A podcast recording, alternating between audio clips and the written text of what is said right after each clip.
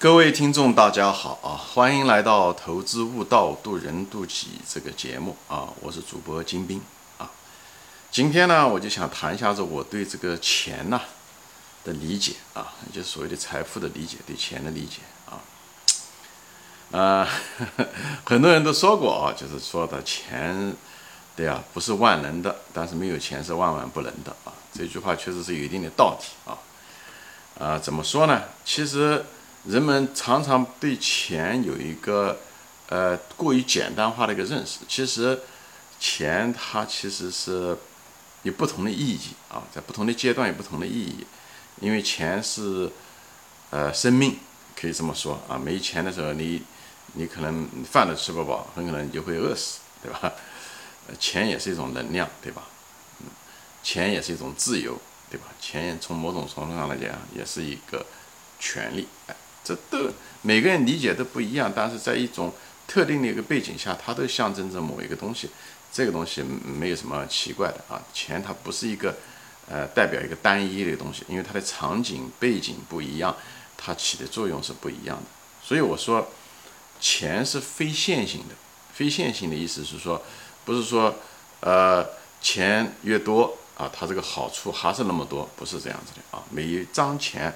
每一块钱的分量是不一样的，虽然都是，比方说都是一万块钱，或者是它每这一万块钱跟另外一万块钱其实分量是不一样的啊。那我举个例子就知道了，你就是把你，比方说每个人嘛，啊，你就把你，比方说你一辈子挣的钱，把它叠起来，摞起来，对不对？比方你这一辈子，有的人挣了一百万，有的人挣的是一千万，有的人挣了一个亿，对吧？你把你一辈子所有的钱加在一起，当然每个人在他面前的这个钱摞起来的时候。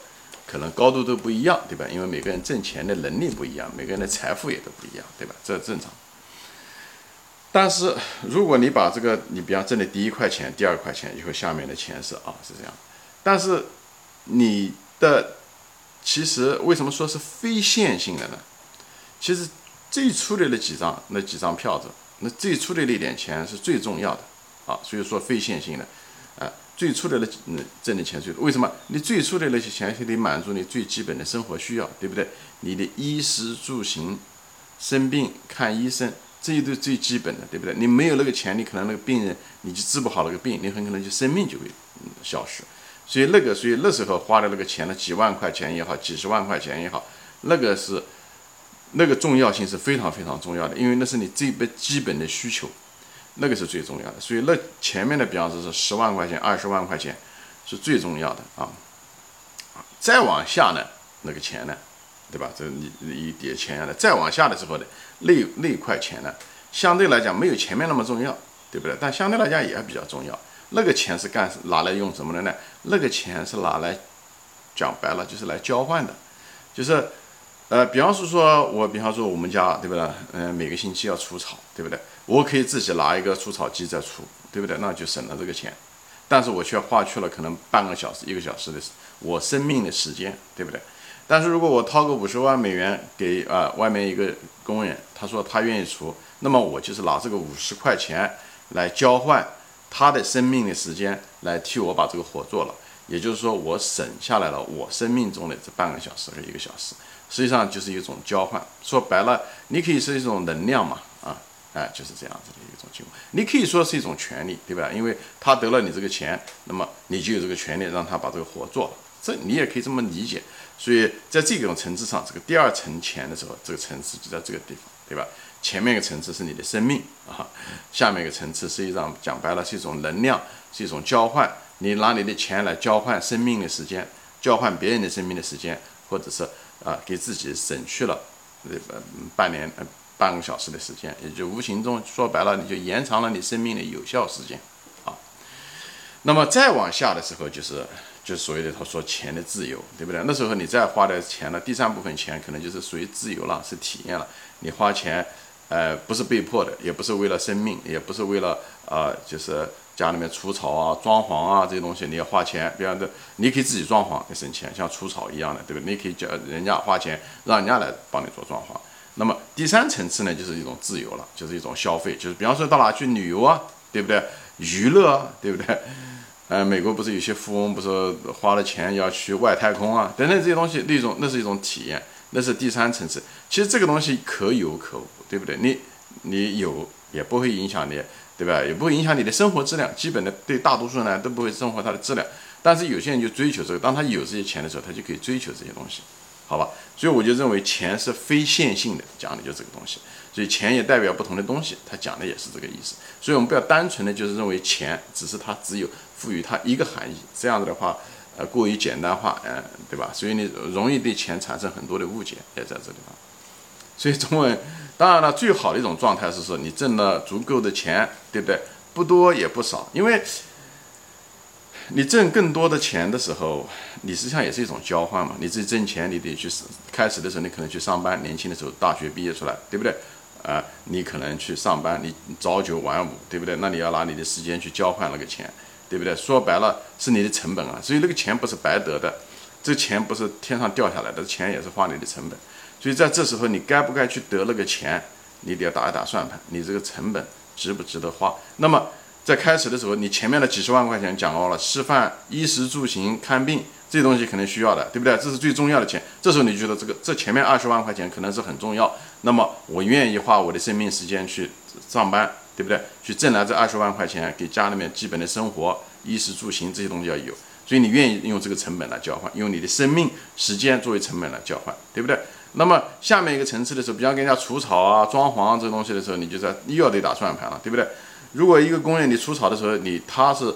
嗯，对吧？是半个小时来除草，五十块钱。你如果一个小时可以拿去，你比方说从事一个职业，或者一个小时可以给你挣两百块钱，那么你很可能就不会把自己当做一个除草工或者是个装潢工在用。你如果再再干那个活的话，那每个小时，嗯，那个工人的钱工钱是五十块钱，哎，你每个小时应该是两百块钱。那么你这样的做是一种非常不划算的一种做法，对不对？所以在这种情况下的时候，你不应该拿你的生命的时间去交换，因为你的生命更有价值。时间上，你可以给这个社会做更多的贡献，或者是得到的钱更多吧。所以，作为一个生意人，你应该这么样做，对不对？你挣每个小时挣两百，付他五十块钱，你还可以挣一百五十块钱，还可以用在别的地方，对不对？所以这个东西就是，那么还有就是还有挣更多的钱，但是大家都别忘了，其实我们在挣钱的时候，每一个东西都是有成本的。所以呢。你挣多少钱，你还有一个成本，这都要算。其实，在绝大多数人的时候，眼光只是放在哦，我怎么样去创业，我怎么样的去投资，我怎么样的去努力工作，就是眼睛老是盯到挣很多钱，但却忘了自己的成本。啊，钱是有成本的。这地方我想一定要树立一个观点：你得来的钱是有成本的，你的时间要花掉，对不对？你上班也好，创业也好，时间要花掉，你的精力，对不对？你要花很多的精力，对不对？你很可能牺牲你的健康，对不对？你嗯嗯劳动过度啊，加班啊等等这些东西，牺牲你的健康，没有得到好的消息嗯休息啊，你比较操心啊，这东西都会牺牲你的健康。在外面喝酒啊，陪人家吃饭啊，陪客户吃饭啊等等这些东西都会，对不对？还有就是关系，对不对？你你很可能把你的时间本来是应该教育子女、跟家人在一块时间的时间，你都拿去了去做生意、去创业、去做这些东西。所以时间是有成本。当你拿了一垛钱回来的时候，你要知道你其实付了成本进去的。这些成本其实很可能比时间、比钱更重要啊！你的亲情、你的健康、你的精神，对不对？呃，等等一些东西啊，你的精力等等这些东西，你其实你是在交换，只是不是用钱的形式体现。所以大家一定要对这个东西很清楚。那么这地方一个问题来了，就是最好的一个结果是什么呢？最好的一个结果就是你这一辈子啊，基本的需求你挣的钱正好能够，嗯嗯。对吧？正好又光满足了，对不对？你不希望你老的时候没钱，就像小沈阳说的样的，对不对？人活着，但钱没了，这是这是绝对是个巨大的痛苦啊！你不希望你在养老院的时候，你突然间钱没了，人家把你从养老院赶走，你无家可归啊！那这是很麻烦的一件事情，这是一种巨大的痛苦啊！当然，另外一个反过来，他说什么？嗯，就是。钱还在，但是人却死了，这个东西只是一个遗憾而已，对吧？这个遗憾而已，你只是没把你那些钱都花掉，这有略微一点遗憾。但是你死了以后，钱用的时候，也许人家把你这个钱用的会更好了，给这个社会做的贡献更多了，或者你子女的拿了这个钱，嗯，对吧？去可以给他们更好的教育了，对不对？给他们的孩子有更好的教育了，而不是你把这个钱拿来，还是在啊，就是无谓的就把它消耗掉了，对吧？所以这个东西，我认为人死了以后，钱没了，这不是个大的问题啊。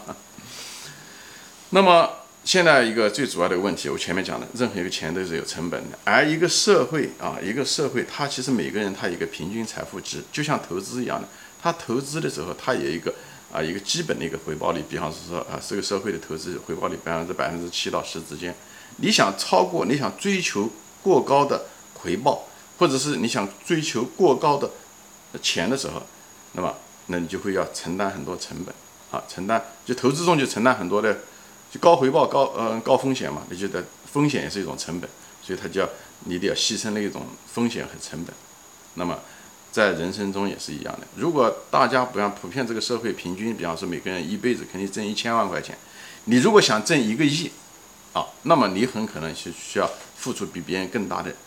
努力讲白了，就更多的成本，你要花更多的时间，花更多的精力，你可能牺牲很多健康，对不对？你可能牺牲很多的家庭的时间，你的关系，你跟子女的关系，跟妻子的关系都会有问题啊，都会至少是要受到一定的损伤嘛。这些东西都是成本，所以你这个算盘你得打，你愿不愿意花这个成本去追求那个额外的那一部分，超过社会平均财富的那部分东西？你愿意不愿意吗？这个是一个最大的问题。很多人其实眼睛老是盯着，他觉得他需要，其实他并不是真正需要。他之所以觉得需要，是因为他喜欢开更好的车、更好的房子，哎，嗯，他是受他的欲望的驱使。人都是个欲望的动物嘛，但他只是有的人控制不住他的欲望，他要穿名牌，这些东西都不是真正的需求。他实际上这些东西说白了，大房子、大车、名牌，说白了是给别人看的。那么你如果觉得给别人看，你为别人活。更重要，你愿意牺牲你自己的生命、自己的生命时间，那可是真正的生命的真金白银啊！你把你这个时间拿去去交换一个东西，而大房子、大车、好车、名车、名牌，只是为了在别人面前摆货，那么你为此承担的代价，我个人认为是不值得的。我真的，我个人认为不值得。所以这个是另外一个话题，我就不想再。是牺牲自己的真正的生命、时间、健康。去做那些事情，我觉得得不偿失。所以我们要抑制人的欲望，不要过于攀比，讲的就是个。你攀比，你是能得到一些虚荣，但是你付出的代价就是高了。因为你一旦超过社会的平均财富的时候，你想超过的时候，你冒的这个成本是呈非线性增长啊。他不像一般的人，对吧？你只是啊得到一份工作啊，你比方说你做一份工作，你得到这个钱，那么这个社会是正常的，你就不需要冒太大风险。那你想冒很多风险的时候，你可能就需要创业，你很可能就需要做很多事情，或者是有些事情你就不该做，你去去做了，比方冒法律风险，或者是冒一些别的风险嘛，比方冒一些金融上的风险，对不对？借很多钱等等，对，借债、创业等等这些东西。你这个东西都有概率会失败的。你如果失败的话，你的生活质量很可能就会遭到很大的影响，包括你的家人都会受到很大的影响。现在国内很多人欠债也是这样子，好吧？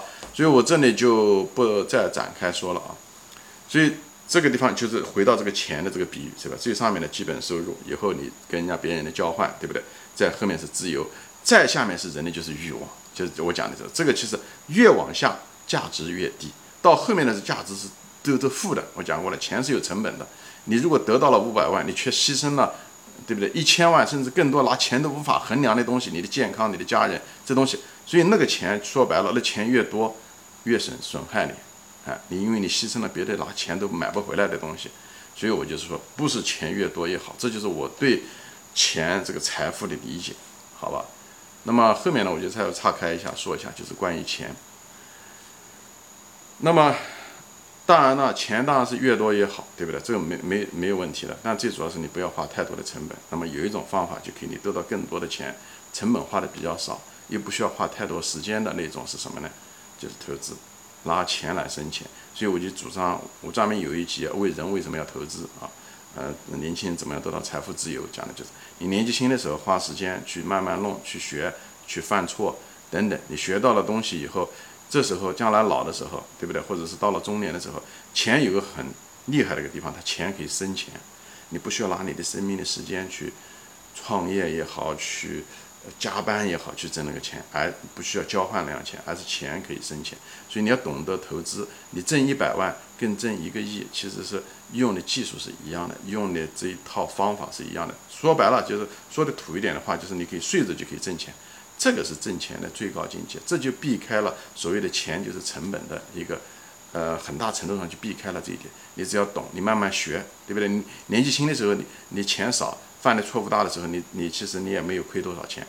到慢慢的等你老的时候，对不对？中年的时候，快退休的时候，你那时候钱很多，你那时候经验也最丰富的时候，那时候钱滚去血团了，给你挣的钱越多。而且，呃，当然了，一个前提就是你做这些东西的时候一定要很快乐，你喜欢就是挣就是财呃投资，你对你觉得你在投资中能得到很多的满足。所以呢，这种情况下的时候，你不仅仅在精神上获得了财嗯那个收获，而在财富上都财富和精神这两面都受到嗯收获。你看巴菲特就是个典型的例子，八九十岁了，老人了，跟芒格两个人很快乐。其实他们根本不需要再挣钱了，因为他在挣钱中能得到快乐。其实他都把钱都得把它捐出去，对吧？他已经百分之九十的钱都捐出去了。他就是喜欢这个过程。我就是对年轻的朋友说，你如果喜欢这种过程，那么你越早越好，让钱来生钱。这样的话，你不会为多余的那些钱来支付过分的代价，好吧？行，今天就说到这里啊，谢谢大家收看，嗯，我们下次再见，欢迎转发。